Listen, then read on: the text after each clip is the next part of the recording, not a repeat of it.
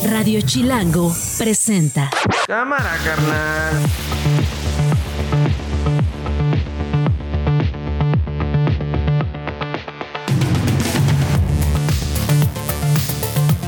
Una de la tarde en punto en casi toda la República Mexicana, una de la tarde en la Ciudad de México. Hoy es lunes 18 de septiembre, lunes casi viernes, Alex. Ten esperanza, lunes casi fin de semana.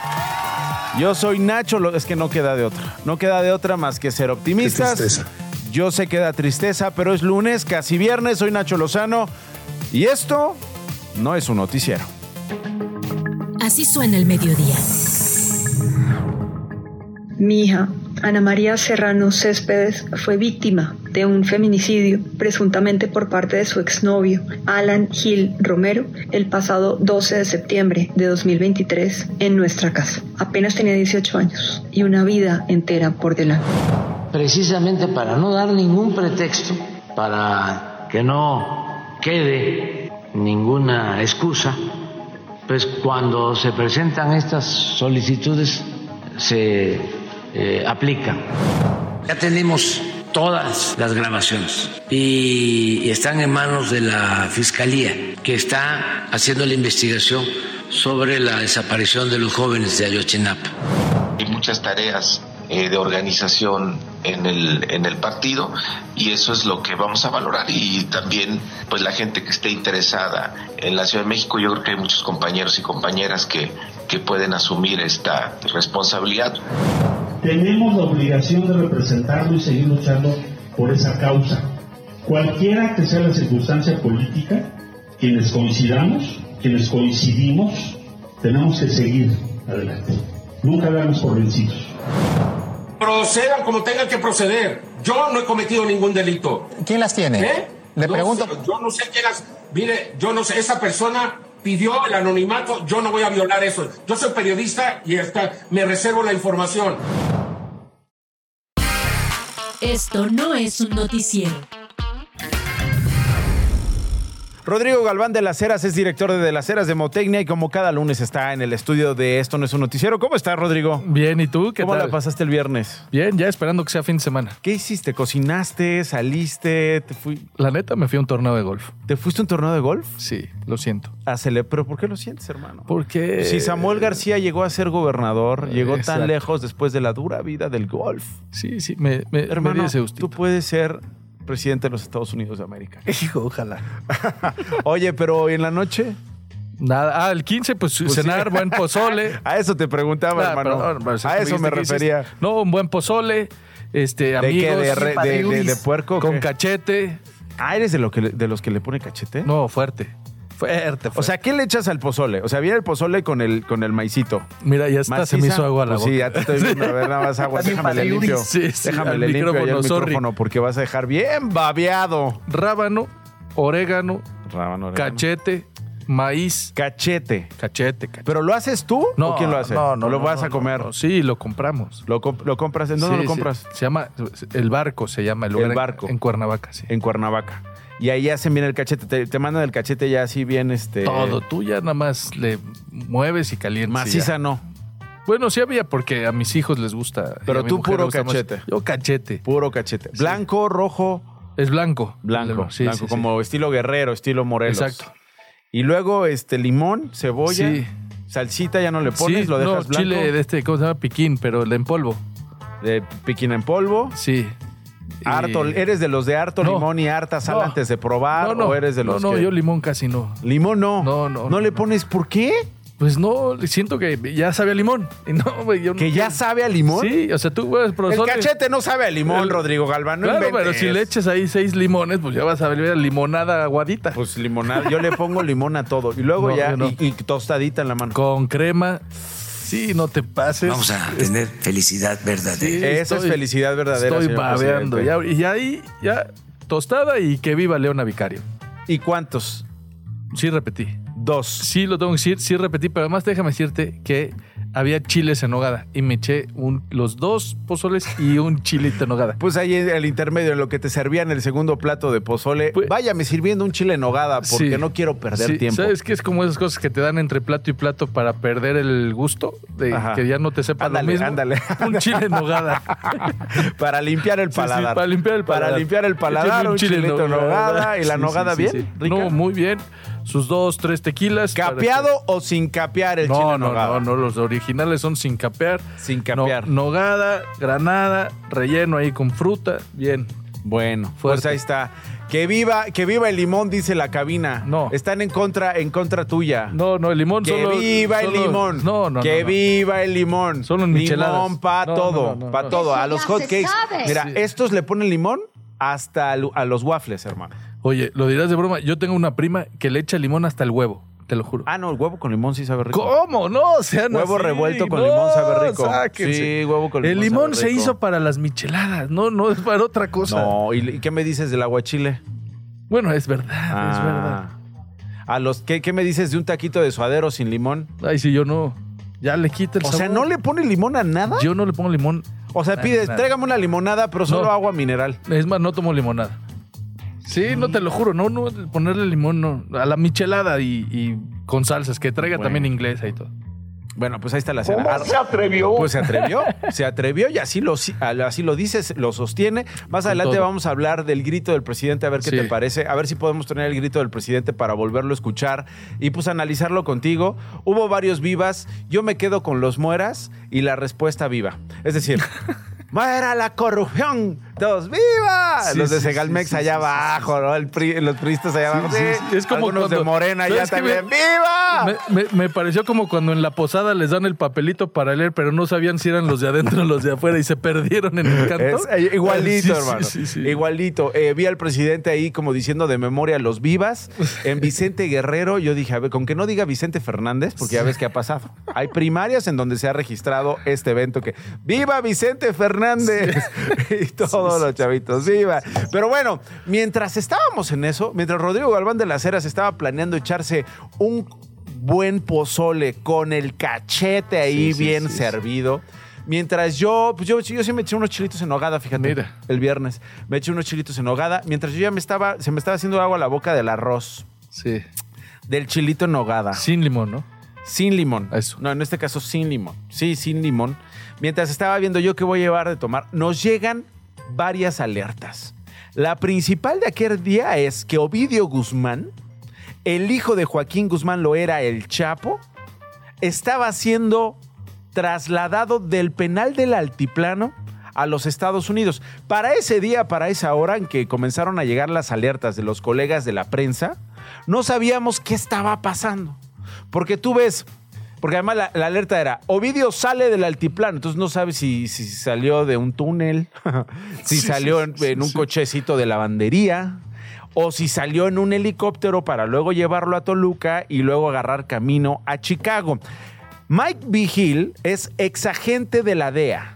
Y Mike Vigil está con nosotros en Radio Chilango. Mike, qué gusto saludarte. ¿Cómo estás? Buen día. El placer es mío, Nacho. Ah, buen día. Buen día. ¿Cómo te tomó la sorpresa del traslado de, eh, de Ovidio Guzmán a en los Estados Unidos, Mike? Fíjate que mantuvieron una, una cosa así ah, muy oculta. Por ejemplo, a mí me llamó a Azucena Ureste. Ajá, saludos y, a y me, y me preguntaron si había salido a Ovidio. Y entonces, pues yo no estaba enterado. Y entonces llamé a la Procuraduría, a la Fiscalía de, en, en la Ciudad de México Sí. y me dijeron que no, que no era cierto, que era una mentira. Ah, ni Y ellos entonces- sabían. En- entonces, entonces ah, Me lo ah, imagino con un, eh, un funcionario de la, de la embajada dijo que sí, que sí habían sacado a Ovidio de Altiplano y que ya iba rumbo a Chicago. A Chicago. Solo que al parecer la fiscalía eh, eh, no le dijo a mucho de su gente Sí, que no. lo que estaba Oye, sucediendo. eso te quiero preguntar. se Es bien interesante porque eso se tiene que hacer con sigilo, Mike. ¿Cómo, cómo, cómo se dan estas declaraciones de... No todos en la Fiscalía saben, yo creo que sí alguien en la Fiscalía sabía, espero que el fiscal general de la República lo supiera, me imagino que otros mandos de otras dependencias, pero... Sí, claro, pero yo creo que eh, lo mantuvieron en, muy poquitas manos, obviamente. Pero la, la, otra cosa que fue sorprendente para mí, Nacho, es que Normalmente, cuando los Estados Unidos solicitan la extradición de a una persona, así como Ovidio, pues se demora más o menos como dos años porque consiguen buenos abogados y luego comienzan con los amparos, amparo tras amparo. Para ganar tiempo, es un proceso muy largo. Y él fue capturado en enero de este año, solo que fue un proceso algo ah, rápido para mí. Eh, ¿Y te parece que el resultado fue positivo? ¿Tú lo evaluarías como algo positivo? Pues es positivo en el aspecto que para la justicia, para el imperio de la ley, pero que va a tener un, que, va, que va a sostener un golpe contra del cartel de Sinaloa para nada. Porque, ah, y, y, te voy a dar un ejemplo. A ver. Porque cuando fue capturado Chapo Guzmán por la última vez y cuando fue extraditado sí, sí. y luego fue condenado, le dieron una cadena perpetua, no tuvo nada, no, no, no tuvo impacto contra la organización. el cartel de Sinaloa. no es que haya perdido fuerza, poder, dinero, influencia, simple y sencillamente se reorganiza y sigue operando como de los carteles más fuertes y más sanguinarios. Sí, porque capturar una persona, por ejemplo, como Ovidio, y Ovidio ni es el líder de los Chapitos, ese es Iván Archibaldo, sigue Jesús Alfredo, y luego Ovidio y su hermano Joaquín Jr., pero el líder del cartel es Mayo Zampada. Esta persona ha manejado el cartel de Sinaloa desde la primera captura de Chapo Guzmán en Guatemala en 1993. Y uh, Mayo Zambada es como Carlo Gambino de la mafia italiana acá en los Estados Unidos que nunca tocó eh, una cárcel, ni pasó un minuto en una cárcel en toda su vida. Y es una persona que no sale de la Sierra Madres. y yo he estado ahí en operativos y si no quieres que te localicen, jamás te van a localizar. Ahora, eh, Mike, es interesante esto. Llevamos décadas, ya décadas, desde el 2008. Llevamos décadas, eh, o antes más bien del 2008, desde principios de eh, los años 2000, discutiendo esto de el impacto en la impunidad, en la impartición de justicia, el impacto en las actividades criminales cuando se capturan a capos. Y pues hay páginas y páginas y páginas, Mike, que dicen, pues tú cortas una cabeza y de esa cabeza van a salir ocho cabezas más, van a haber escisiones de grupos criminales, habrá otro grupo que crezca en poder, en influencia, en cobertura, no solamente en México, sino en otros países. Yo te preguntaría entonces, Mike, si sabemos que esto puede ser un atole con el dedo en eso de la guerra contra, contra, contra las bandas criminales, ¿para qué detener a capos? ¿De qué les sirven a los gobiernos enviarlos? ¿Es diplomacia? ¿Es faramaya mediática? ¿Qué es, Mike? Mira, se trata de esto, que para desarticular una organización transnacional, por ejemplo, como el de, de, de Sinaloa, del Jalisco Nueva Generación, tienes que dañar y desarticular la infraestructura. No se va a ganar nada deteniendo, por ejemplo, un solo cabecilla o unos dos o tres personas. Entonces se tiene que desarticular la infraestructura. Y cuando hablo de la infraestructura,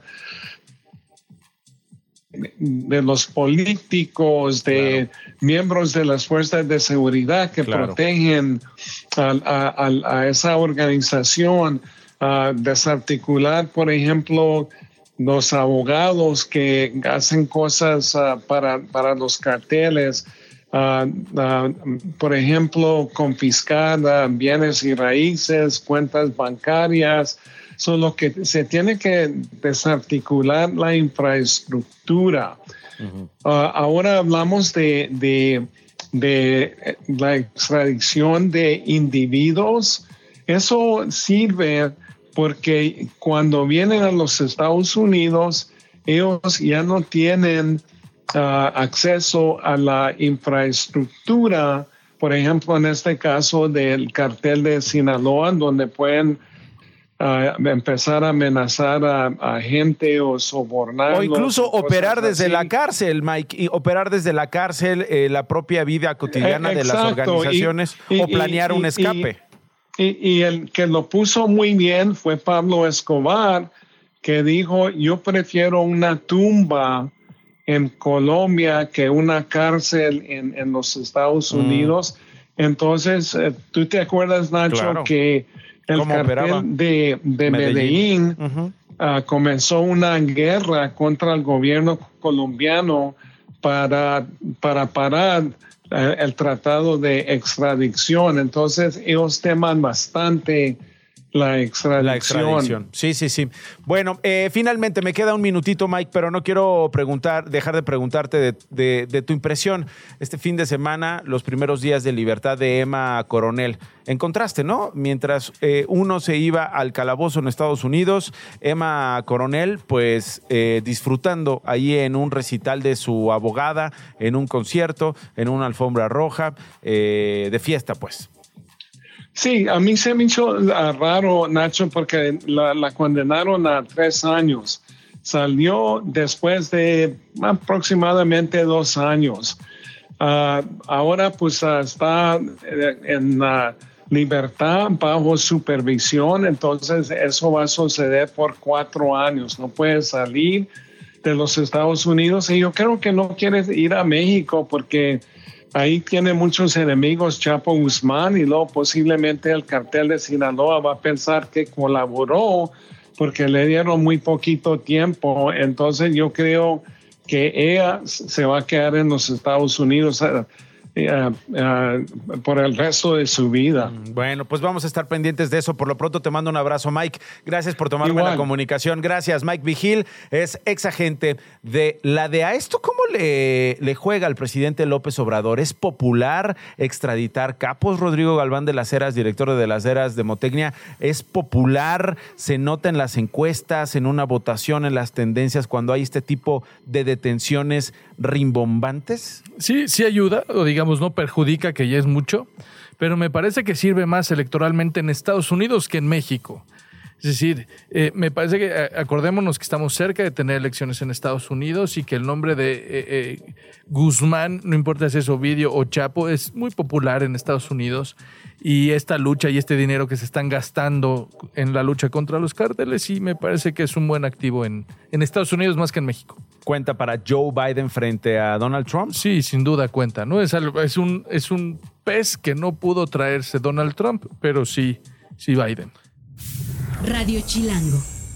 Bueno, pues eh, tenemos que cambiar drásticamente de asunto. El pasado 12 de septiembre en el municipio mexiquense de Atizapán, eh, ocurrió el feminicidio de Jimena, de, no, perdón, de Jimena, no, de Ana María. Jimena Céspedes es la madre de Ana María. Desde entonces, con el hashtag Justicia para Ana María, se exige una investigación eh, por parte de las autoridades eh, estatales y quienes tengan algo que rendir como autoridades algo que hacer como autoridades en este caso de verdad que ha indignado no solamente a la comunidad mexiquense, sino también al país. Eh, Ana María acababa de ingresar a la universidad, llevaba escaso dos meses de estudiar cardiología, ella soñaba con ser cardióloga, era una niña en toda la extensión de la palabra, maravillosa, decía su madre Jimena Céspedes, tocaba todos los corazones con los que se cruzaba. El presunto feminicida ha sido ya detenido Alan N. Esto ocurrió cinco, eh, cinco días eh, después de que fuera víctima de este feminicida.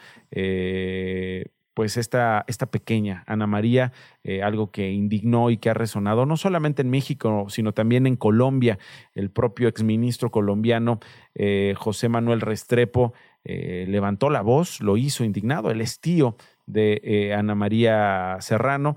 Eh, hubo un video compartido por Jimena Céspedes eh, que denuncia que no se sienten seguros, que Jimena Céspedes, después del feminicidio de Ana María y la detención de este hombre, teme por su seguridad, por lo que no han podido volver a casa.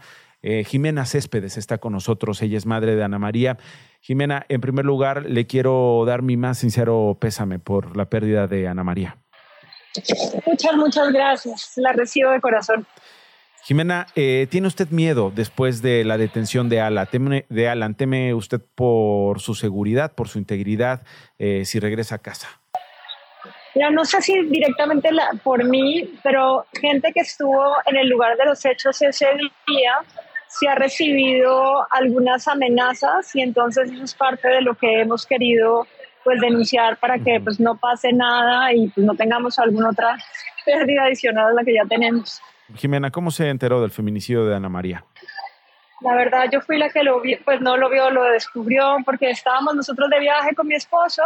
Yo le escribo a Ana María a una hora que pues teníamos, cuando era las 2 de la mañana, aquí eran 6 de la tarde, y no me contesta y no me contesta, y de pronto manda un mensaje como extraño, como despedida, yo pues obviamente me llama mucho la atención, llamo al, al vecino, el vecino se traslada a mi casa y le encontró, le encontró muerta, desafortunadamente. ¿Muerta cómo? ¿Qué le dicen las autoridades? ¿Ya le practicaron autopsia, Ana María?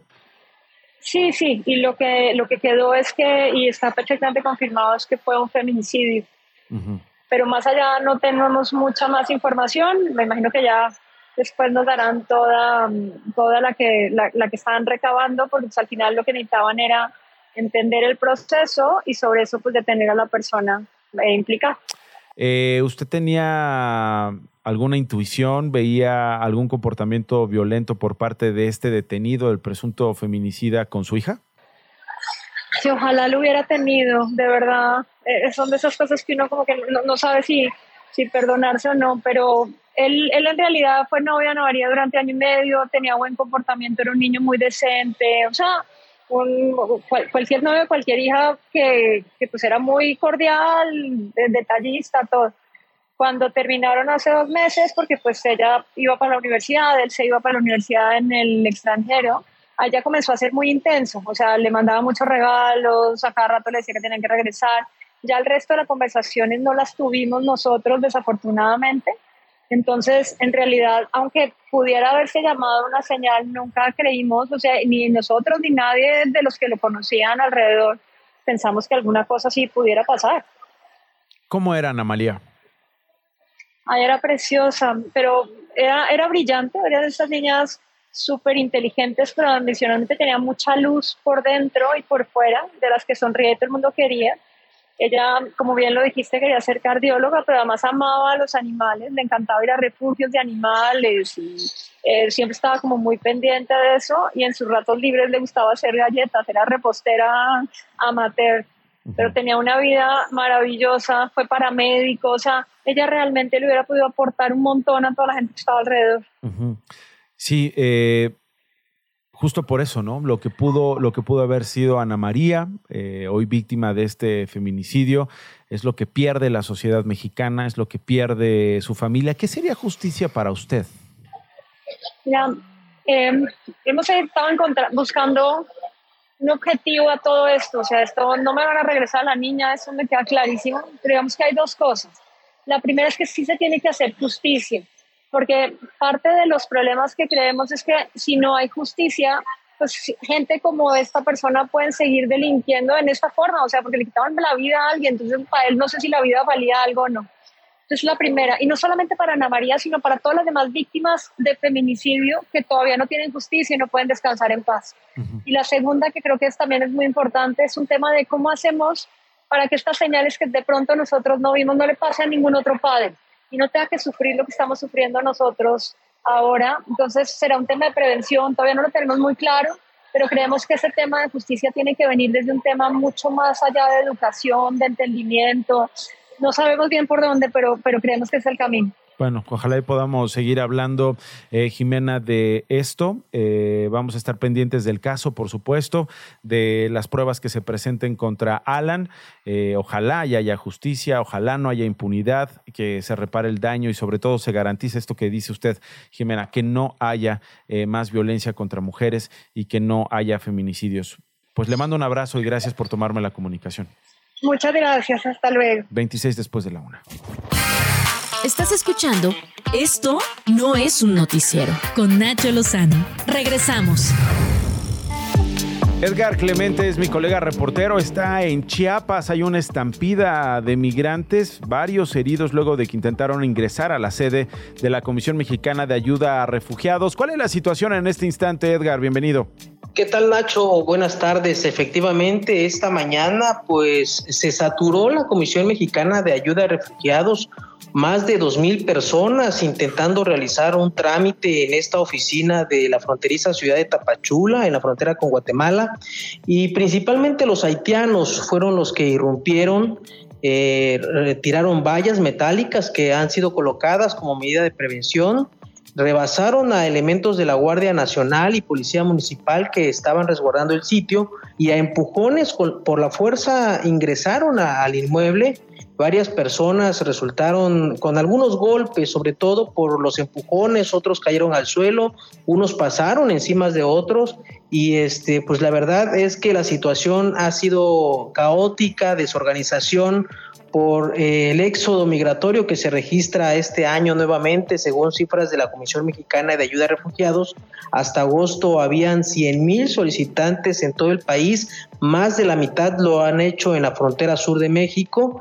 y se estima que este año se imponga una nueva cifra récord con hasta 150 mil peticiones. La cifra histórica de la última década es de 2021 en medio de la pandemia del COVID cuando se llegó a registrar a 129 mil solicitantes de asilo y entonces eh, la situación ha sido desbordante, las autoridades han visto rebasadas, la Guardia Nacional y la policía han intentado eh, controlar por algunos momentos lo que ocurre afuera de las oficinas de la Comar. La semana pasada, también el miércoles, hubo un portazo, lo que se vio obligada a la Comar a suspender los servicios momentáneamente. Fueron reactivadas las operaciones el jueves, al día posterior, ya con la presencia de la Guardia Nacional. Y pues los migrantes diariamente duermen ahí, ahí acampan intentando pues obtener un lugar en la fila para este, obtener este trámite de asilo ante el gobierno mexicano. Ok, bueno, pues ahí está la crisis humanitaria, la eterna crisis humanitaria. Gracias por este reporte, te mando un abrazo. Buenas tardes. Gracias, Edgar Clemente, eh, sobre esta estampida de migrantes en Chiapas. Más adelante vamos a hablar con Víctor Hugo Arteaga, no más que él es periodista en Coahuila. Vamos a hablar de una muerte en el Peral de Ramos Arispe. Pero antes, esto, esto del grito eh, que eh, estábamos comentando antes de la pausa, mi querido Rodrigo. ¿Qué te pareció el grito del presidente? Si te parece, vamos ahí con las vivas, con esta esquizofrenia que a veces se despierta en este tipo de eventos en los que pues, ya no sabes qué responder, hermano, ¿no? Te dicen, eh, viva la corrupción, este, no, perdón, era muera la corrupción, entonces tengo que decir yo viva o muera, mándenme el guion, nadie me dijo nada al principio. Deberían decir todos, ¡ey! ¡Ey! ¡Que viva Allende! ¡Ey! ¡Huevo! Algo así. ¡Que muera! ¡Ey! ¡Ey! Sí. algo más neutral. ¡Ey! Algo más neutral que no te meta en problemas, sí, ¿no? Sí, sí, Este, ¡Que muera el racismo! ¡Ey! ¿No? Ya. ¡Ey! No, no, sí, sí, sí. Ya el viva, ya. ¡Viva José! ¡Ey! ¿No? Sí, sí. A ver, vamos a escuchar al presidente y regreso con Rodrigo Galván de las Heras. ¡Vivan los héroes anónimos! ¡Viva! ¡Viva la libertad! ¡Viva! ¡Viva la igualdad! ¡Hey! ¡Viva la Bueno, hey justicia! que suena como raro, ¿no? Porque hey, ¡Viva Hitler, la no. democracia! Eso está más difícil. ¡Viva nuestra soberanía! Condenable, obviamente. ¡Viva la fraternidad Ey. universal! ¡Ey!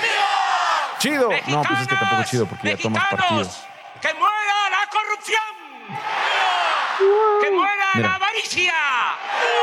Que Viva. muera el racismo. ¡Viva! Dice, dice un compa ahí cerca del micrófono. ¡Viva! ¿Cómo que el racismo? ¡Viva el ¡Viva! amor! ¡Viva! Y El luego, ¡viva el amor! ¡Muera! ¡Manos No, que era viva. ¡Vivan los pueblos indígenas! ¡Wio! ¡Viva la grandeza cultural de México! ¡Viva México! ¡Wio! Sí, no, no. Pues Wio igual es neutral. O que nos den un papelito como en las posadas. Exactamente. En Exactamente. En las posadas. tú recibes ahí este. Si te toca afuera o adentro. Exactamente. Si eres el pastorcito o eres el que recibe. Sí. Si eres este. eh, que va, ora pro no- el ora Sí, pro nobis, ¿no? el ora pro sabes, sabes que vas a responder ora pro nobis Exacto. porque hay un guion. Y entonces ya, pero que nos den un papelito. Hay un guion, hay un acuerdo, hay un trabajo artístico, creativo Dice ahí, antes. Adentro. Oh, afuera. Exacto. No, entonces así que nos den uno. y está Muera fácil, viva, porque muera afuera, viva. afuera pues estamos todos Sí. y adentro nada más hay dos. Ya nada más que digan muera viva, muera o viva. M o V, ya. Y ya. Con eso ya sabemos. Ya, ya, ya. Sí, sí, sí. Y también pues pásenos la lista de las palabras que se van a usar, ¿no? Sí, sí, porque en este si no caso, la cambian así cada vez, no. corrupción, migrantes, palabras nuevas. No, estuvo tan grave, ¿no? Yo sí me esperaba un ¡Viva Claudia! No, no, imagínate, no, no, no. Pero si no la cambian gacho cada año. ¡Fuera ¿no? Marcelo! Sí, sí, sí. ¡Fuera! Qué tristeza. Hubiera dicho que viva la encuesta que nos ¡Que dio viva, Liber. ¡Que viva la encuesta que nos dio Liber! ¡Viva! ¡Muera! ¡Viva! Sí, sí, ¿No? sí, sí, sí. Que muera, este, ¿no? El que se La quiera ir, ¿no?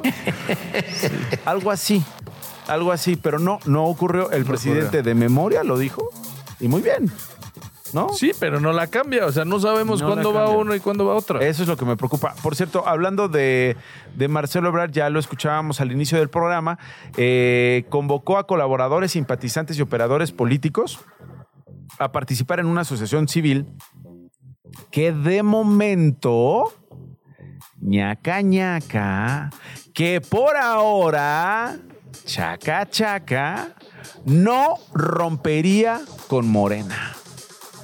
Hace un rato se reunió con su gente para hacer este anuncio, pero aclaró que por los tiempos electorales no se trata de un nuevo partido político. Tenemos la obligación de representarlo y seguir luchando por esa causa. Cualquiera que sea la circunstancia política, quienes coincidamos, quienes coincidimos, tenemos que seguir adelante. Nunca damos por vencidos. El clásico, me les voy. ¿Sí? Me les voy. El camino ya se sabe. que se va, ¿en serio? Sí, si no, ¿para qué la va a hacer? Pues para estar allá adentro, Pero fuera, pero adentro, pero fuera. pero viva. Que muera. Oye, hablando de hablando del grito, pues ya sabes lo que pasa cada año, ¿no? Te pasa pues que el alcalde está ya bien jalado, que la alcaldesa ahí después de agitar varias veces la bandera se le cae. Puede ser multa de hasta un millón de un millón de pesos ¿Qué? si se, si se te cae la bandera. ¿Ah, en serio? Sí, claro. No sabía yo eso. No, pues es la ley general de este símbolos patrios. No puedes andar Y- que, que eh, vamos a perrear el himno nacional. Perrear el himno nacional, te multan. Sí. No, pues no le puedes faltar al respeto al himno nacional, al escudo ni a la bandera. Son nuestros símbolos patrios. Y por ejemplo, hacer un, un corazón chispado desde Palacio Nacional, como lo hizo Peña. Eso sí, porque Eso no sí es un símbolo patrio, es No un es- símbolo peñista. Peñista. ¿No? Está bien padriuris. Eh, le quedó, ¿Te acuerdas del corazón que le quedó bien padriuris ahí como mal hecho? Sí, la gaviota ese, muy ese, bien, un sí, corazón, bien formadito. Y Peña, pues haciendo más bien uno muy real, ¿no? Como- Hacía muy real, exacto. Ni se le envió un corazón, pues se le veía ahí este. Arterias. Las arterias. Real, sí. Sí, o sea, un, un corazón real. Este, eh, el corazón de Peso Pluma estaba mejor hecho que el corazón de Ah, Peña no, Nieto. bueno. Pero Peña Nieto, como dices tú, en sus conocimientos de, de- de anatomía, Sí. pues hizo un corazón de forma de un, de un Real. corazón. Real. Real. Pero eh, yo no, yo, yo, de repente ustedes se preocupan, se, se preocupan y se preguntan, ¿por qué está poniendo Alejandro esta música? Si está Rodrigo Galván de las Heras hablando del grito y Nacho está hablando del corazón de Enrique Peña Nieto. A lo mejor va por ahí. No, se equivocan, no va por ahí. Esta música es una música sensual. ¿No? ¿Sí o no? Sí es, sí O es. sea, ¿no sí la es. pones ahí cuando te pones guapachoso? ¿Qué pones cuando te pones guapachoso? Yo pongo este Los Ángeles Azules. Ah, ¿sí? Sí, ¿Pones sí, Los Ángeles Azules cuando te pones guapachoso? Para agarrar ritmo, ¿no? sí, sí, sí, sí, sí, sí, sí. Agarra el Ahí ritmo empiezas a mover la baile. Ahí está hoy. ver, ahí está. Es que eso se da Ahí solito. está, mira, hoy. Mira. Se da solito. Ah, Papi. entonces, ¿aquí en qué vas, por ejemplo? Aquí ya vas quitándote la camisa. No, ahí yo estoy bailando solo, ¿no? Ahí estoy acerca. Ahí vienes asomándote, Sí, sí, sí, sí, asomando la pierna del baño Ahí estoy levantando las dos cejas. y levantando las dos cejas rumbo a la cama. Está suave. Sí, ¿Se arma o Ahí no voy. se arma? Ahí voy. Ahí vas agarrando Sí, el paso. sí, ahí eh, vas. eh, eh. Bueno, pues déjame esta música erótica para Rodrigo Galván de las Heras. Porque resulta que la noche del pasado 15 de septiembre, pues, insisto, varios gobernantes eh, pues dieron el grito, ¿no? Alcaldes, gobernadores, Xochitl estuvo allá en Guanajuato. Mira. Con Diego Sinue dando el grito, el presidente acá en el ¿Qué Zócalo. dijo? Voy a jugar a la corregidora. Voy a jugar a la corregidora. Voy a hacer como que soy doña Josefa. Y pues bueno, pues ahí estaban. Y obviamente eh, en el municipio de eh, Guatabampo, que está allá en Sonora, pues el alcalde hizo lo propio. Venga. Dijo, no, pues aquí vamos a dar el grito. Aquí vamos a celebrar a nuestros héroes. Vamos a celebrar a, a- a- a- a la banda que nos dio independencia. A la gente que pues nos, Suéltalo, suéltalo. que nos, que nos eh, hizo a un lado de las garras de, de la Nueva España, ¿no? Sí. Y ese es Jesús Flores, digamos, en pleno grito, a propósito de cómo se pone hot, caliente e hirviendo, Rodrigo Galván de las A Heras. ver. ¡Viva Morelos! ¡Viva! ¡Viva el erótico pueblo de México! ¡Viva Morelos! ¡Viva pueblo de México, hermano! No, pues. Era ya momento de reconocerlo, era Sí, ya momento de decirlo. sí, Somos un pueblo erótico, Erótico. sensual y caótico. Que se vaya reconociendo cada 15 de septiembre, Rodrigo. Y que viva. Y que viva. Y que viva. No, ¡Viva el erótico Rodrigo Galván de Viva! El pueblo de México era momento de reconocérnoslo. Llevábamos años pidiéndolo y gracias al, al edil. Entre heroico y erótico, este. Sí, mucho Se más. parece, ¿no? Sí, sí, pero sí. sí Ahora, la gente, la gente por, en lugar de decir estoy bien emocionado, decía estoy bien erotizado. estoy bien, bien erotizado con este, con este Sí, sí, cuerpo. sí, sí. Y El- con este este, grito. porque de ahí viene, por ejemplo, el erótico puerto de Veracruz. El erótico puerto de Veracruz, la erótica Puebla. El tres veces H, tres veces erótico. el Imagínate. H, el tres veces erótico. Ese es mañana, tarde y noche, ¿no? la erótica Puebla. Sí, sí, sí, sí, sí. A ver, ese, ese es bueno. A ver, ¿qué municipios? ¿Qué municipios Son tienen erótico? eh, eh, eh, heroico. Bueno, la, la- la erótica ciudad de Iguala, Guanajuato. La de, de. Iguala, Guanajuato. De Iguala Guerrero, cuna de la, bandera. erótica. Sí. Bueno, Guanajuato. Guanajuato. Erótica por Erótica. donde le veas. Sí, sí, sí. sí. Tlaxcala, pues. Es ah, que imagínate, el erótico colegio de abogados, ¿no? el, el erótico cuerpo de bomberos. El erótico cuerpo de bomberos. El Eso sí los he visto ahí bailando ahí como Village People. El sí. Eh, el erótico Sí, sí. cuerpo de la policía. Es que, es- ¿No? es que de, de veras. Mira, los estados que cuentan con ciudades eróticas son Estado de México, que está la erótica ciudad de Jocotitlán y de Tenango del Valle. Mira. Luego Michoacán, el erótico Tacámbaro y el erótico Zitácuaro. Puebla, Atlisco, Puebla de Zaragoza. Erótico, Puebla. Zaragoza fue un erótico de los niños eróticos. Los niños, aportarnos los niños bien. ¿Qué me dices del erótico que se aventó ahí con la bandera del castillo de Chapultepec? Exactamente. Ese viene siendo el salto del armario. ¿no? El Ese- salto, que, que- que tú ahí echándole ganas con el Sí, salto sí, del sí. tigre del armario. Y este fue del- Chécate el erótico niño Héroe. Juan héroe. Escutia, sí. Juan Escute, que se, que se eh, enredó ahí la bandera Y se aventó. y dijo, yo aquí, por mi patria, seré un erótico y haré un acto erótico. Y paz. No, y ahí- lo que pasa es que ya no se alcanzó a ver bien ahí como cayó y todo. A lo mejor iba encuerado, envuelto en la bandera. Puede ser, pero no, en este caso creo que no. Erótico hubiera sido. Hubiera sido. Ahí está. A todos los eróticos que han dado eh, su erotismo por la ¿Qué dirá patria. este, este? No, pues el alcalde estaba pensando en la cena. Sí, sí, el sí, alcalde sí, estaba pensando en lo que se iba a echar de cena. Pero cuando Perdóname. se levantó el día tú, siguiente. Veme tú a saber qué estaba organizando este compa para la cena. ¿O qué estaba- Que el inconsciente. ¿O qué estaba viendo? ¿Qué estaba viendo ahí? No, ahí viendo enfrente de él, No. así, haciéndole señas. Porque ya ves luego, cuando es el día del maestro en Chiapas, no me acuerdo qué alcalde ahí invitó este, a, a bailarinas. Mira, a lo mejor eso está- A, des- a- a desnudarse allá con líderes sindicales. A lo mejor estaba viendo algo así y que vive el erótico México. Bueno, a ver. Ahí está, el erótico pueblo de México, 42 minutos después de la una de la tarde. En Facebook encuentras a Nacho como Nacho Lozano Page. En X y en Instagram, arroba Nacho Lozano. En arroba no es un noticiero, de todas las redes puedes comentar, mentárnosla o invitar las caguamas.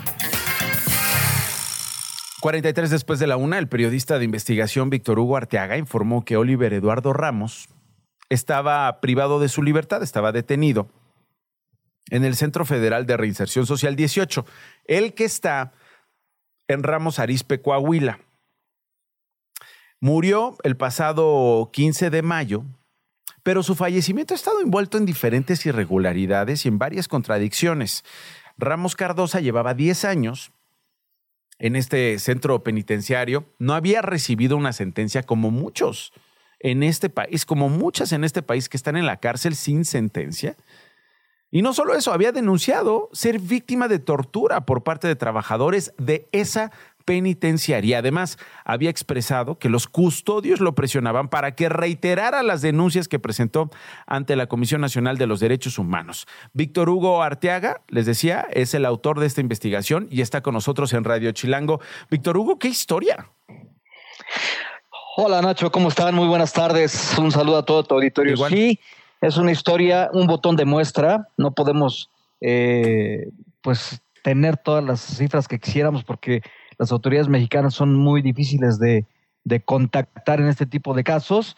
México es uno de los países con peores eh, antecedentes en temas de eh, penitenciarios. Y bueno, escogimos el caso del penal número 18 en Ramos Arizpe. Hemos trabajado ya a lo largo de este año el Centro Penitenciario Federal número 18 de Ramos Arizpe, porque eh, a finales del año pasado recibimos denuncias de varios eh, familiares de los presos. La exdirectora, eh, Getzael Martínez Cisneros, te- tenía en su haber hasta el 19 de mayo, cuatro días después de la muerte de eh, Oliver Eduardo Ramos Cardosa, tenía más de mil denuncias ante la Comisión Nacional de Derechos Humanos, ante la Fiscalía General de la República, la Fiscalía General del Estado de Coahuila y, bueno, ante distintos jueces del Poder Judicial de la Federación, eh, pues más de mil denuncias por, por, por casos de crueldad, por, por, por tortura, por violaciones, por, por tantas cosas que suceden en el interior de ese Sí. penal. Ahora- ahora, y, eh, ¿Qué de dime, los dime. detenidos? ¿Qué de los detenidos hay involucrados, eh, Víctor Hugo? Eh, ¿Qué dice la familia de Oliver Eduardo Ramos?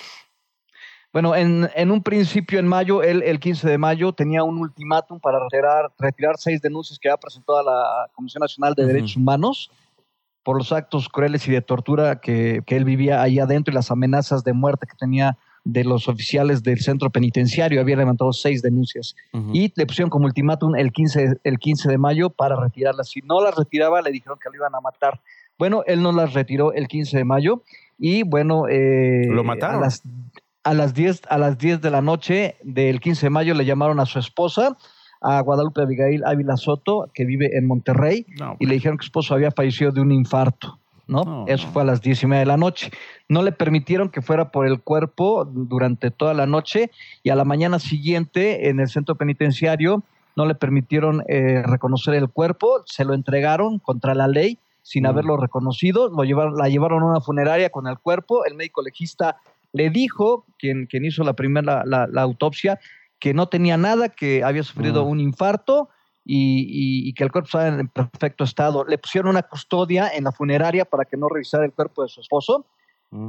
Y cuando se descuidó la custodia, eh, Abigail Ávila Soto pudo pasar y tomarle fotos a al cuerpo de su esposo. Te hemos mandado por ahí unas fotografías Las vi, del las vi, estado muy fuertes. en el que de- en el que dejaron el Desfigurado, desfigurado con eh, graves heridas y consecuencias en el cráneo, en el cerebro, eh, pues en el rostro, pues qué decir, ¿no?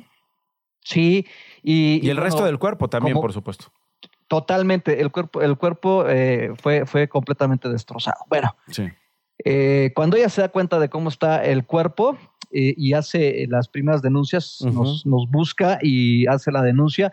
Nosotros inmediatamente nos movemos, investigamos, vamos con derechos humanos, etcétera, etcétera. Y cuando se ven descubiertas las autoridades, el día, 10 el, el día 17 de mayo lanzan un comunicado a los medios locales en Coahuila diciendo que Oliver Eduardo tenía un episodio psicótico y que, que, anduvo como el demonio de Tasmania en su, en, su, en su celda, pegándose, golpeándose, infligiéndose heridas, acuchillándose, eh, dio una segunda versión la autoridad penitenciaria. Bueno, el sábado 19 de mayo, las autoridades de la Fiscalía General del Estado de Coahuila, de la Fiscalía General de la República, y de la Comisión Nacional de Derechos Humanos se trasladaron para revisar el cuerpo de Oliver ya en posesión de su familia y listo para ser eh, enterrado. Les pidieron que no lo cremaran, que no lo enterraran todavía y revisaron el cuerpo y había un indicio de una muerte que se le conoce a nivel internacional como una muerte ilícita, ¿no? Quiere decir que, que, había un indicio de que algo, algo estaba pasando. Nosotros publicamos el 17 de mayo toda esta historia y el 19 las autoridades penitenciarias federales cesaron a la, a la directora y la sujetaron a proceso junto con otros 17 eh, miembros del equipo de funcionarios y de policías y de guardias que pertenecen al sistema penitenciario que estaban en Ramos Arispe.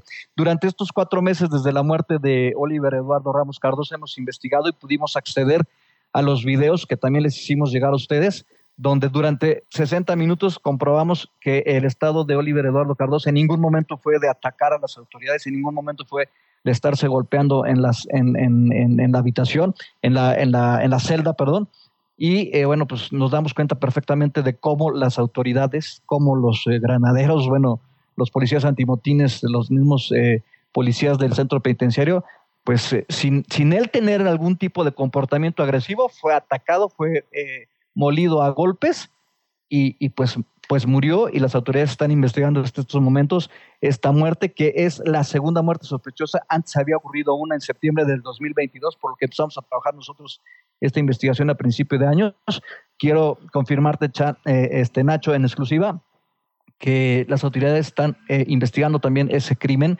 Eh, ya el cuerpo de, de, esta persona y están en el debido proceso investigando una posible segunda muerte, un segundo posible asesinato en el centro penitenciario de Ramos Arispe. Es solo el botón de muestra. Esta, este, este, centro, desde que empezó esta administración, ha recibido 45 eh, recomendaciones de los demás centros penitenciarios del país. Este, en cuatro meses, ha recibido tres y está por emitirse una cuarta recomendación grave. No, no solamente es una recomendación, sino de Derechos Humanos. Ok, bueno, pues eh, te agradezco esta exclusiva, te agradezco esta actualización de la historia, Víctor Hugo, y si me permites, mantengamos la comunicación para saber qué es lo que ocurre, porque pues esto no debería quedar en la impunidad. Hay responsables, hay gobiernos dentro de las cárceles.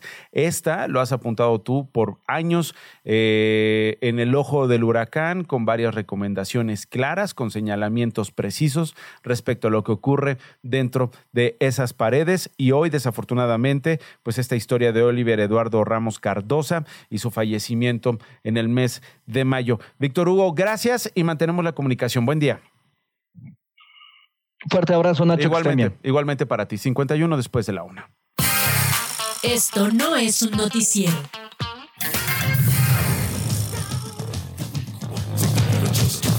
A ver, ubicas esta, esta voz.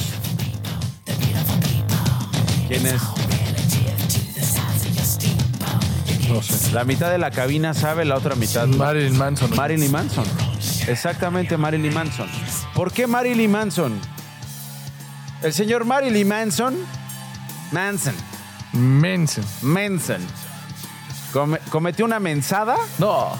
No, no. Hermano, para allá. Una mensada. Tú cuando de repente sientes que se te está escurriendo ahí este el flujo nasal, ¿qué haces? Ángeles Azules, lo que me No, no, no. no, ese flujo nasal no. Otro, otro. No, el otro. flujo nasal. Ah. Pones los No, me suena un te suenas. Pero te haces a un lado, ¿no? Sí, o sea, es decir, sí. te vas como una esquina, este, pues, o sea, como si estás en una mesa, como que volteas la, la- la cabeza sh, sh, sh, sh, y Sí. ya regresas y ya. Sí, sí, sí. La cosa es que el señor Marilyn Manson se sonó la nariz sobre una camarógrafa. No. Sí, en- era el concierto, corría el año del 2019 No. en New Hampshire. Esa, esa se la vi al Picas Becerril en un Puebla Pumas, ahí en un tiro de esquina, hermano. Pues bueno, yo no sé cómo le fue al Picas Becerril, pero a Marilyn Manson ya lo sentenciaron a 20 horas de servicio comunitario y a una multa porque el rockero de 54 años se sonó la nariz sobre una camarógrafa en un concierto. Quería comparecer por video en su audiencia por el cargo de delito menor, pero el juez le dijo, no, papacito, ¿cómo que por Zoom? Pues ni que fuera esto, este, clases de, de matemáticas. Te hubiera sonado por Zoom. Le hubiera- A ver, son- suénate por Zoom. A ver, O sea, ¿qué suénate la nariz de por que está la reportera, se tapa una fosa nasal y... Tra. Sí. Ahora sí, literal. ¡Moco!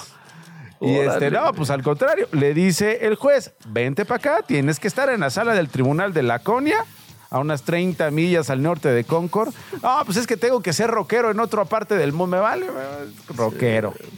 Y ahí recibió esta sentencia de 20 horas de servicio. Pues una lección para este lunes, casi viernes. Si se va a sonar la nariz, hágase un ladito. Hágase un lado. Radio Chilango. Gracias, gracias Rodrigo Galván de las Gracias. Heras por tu erótica colaboración este lunes.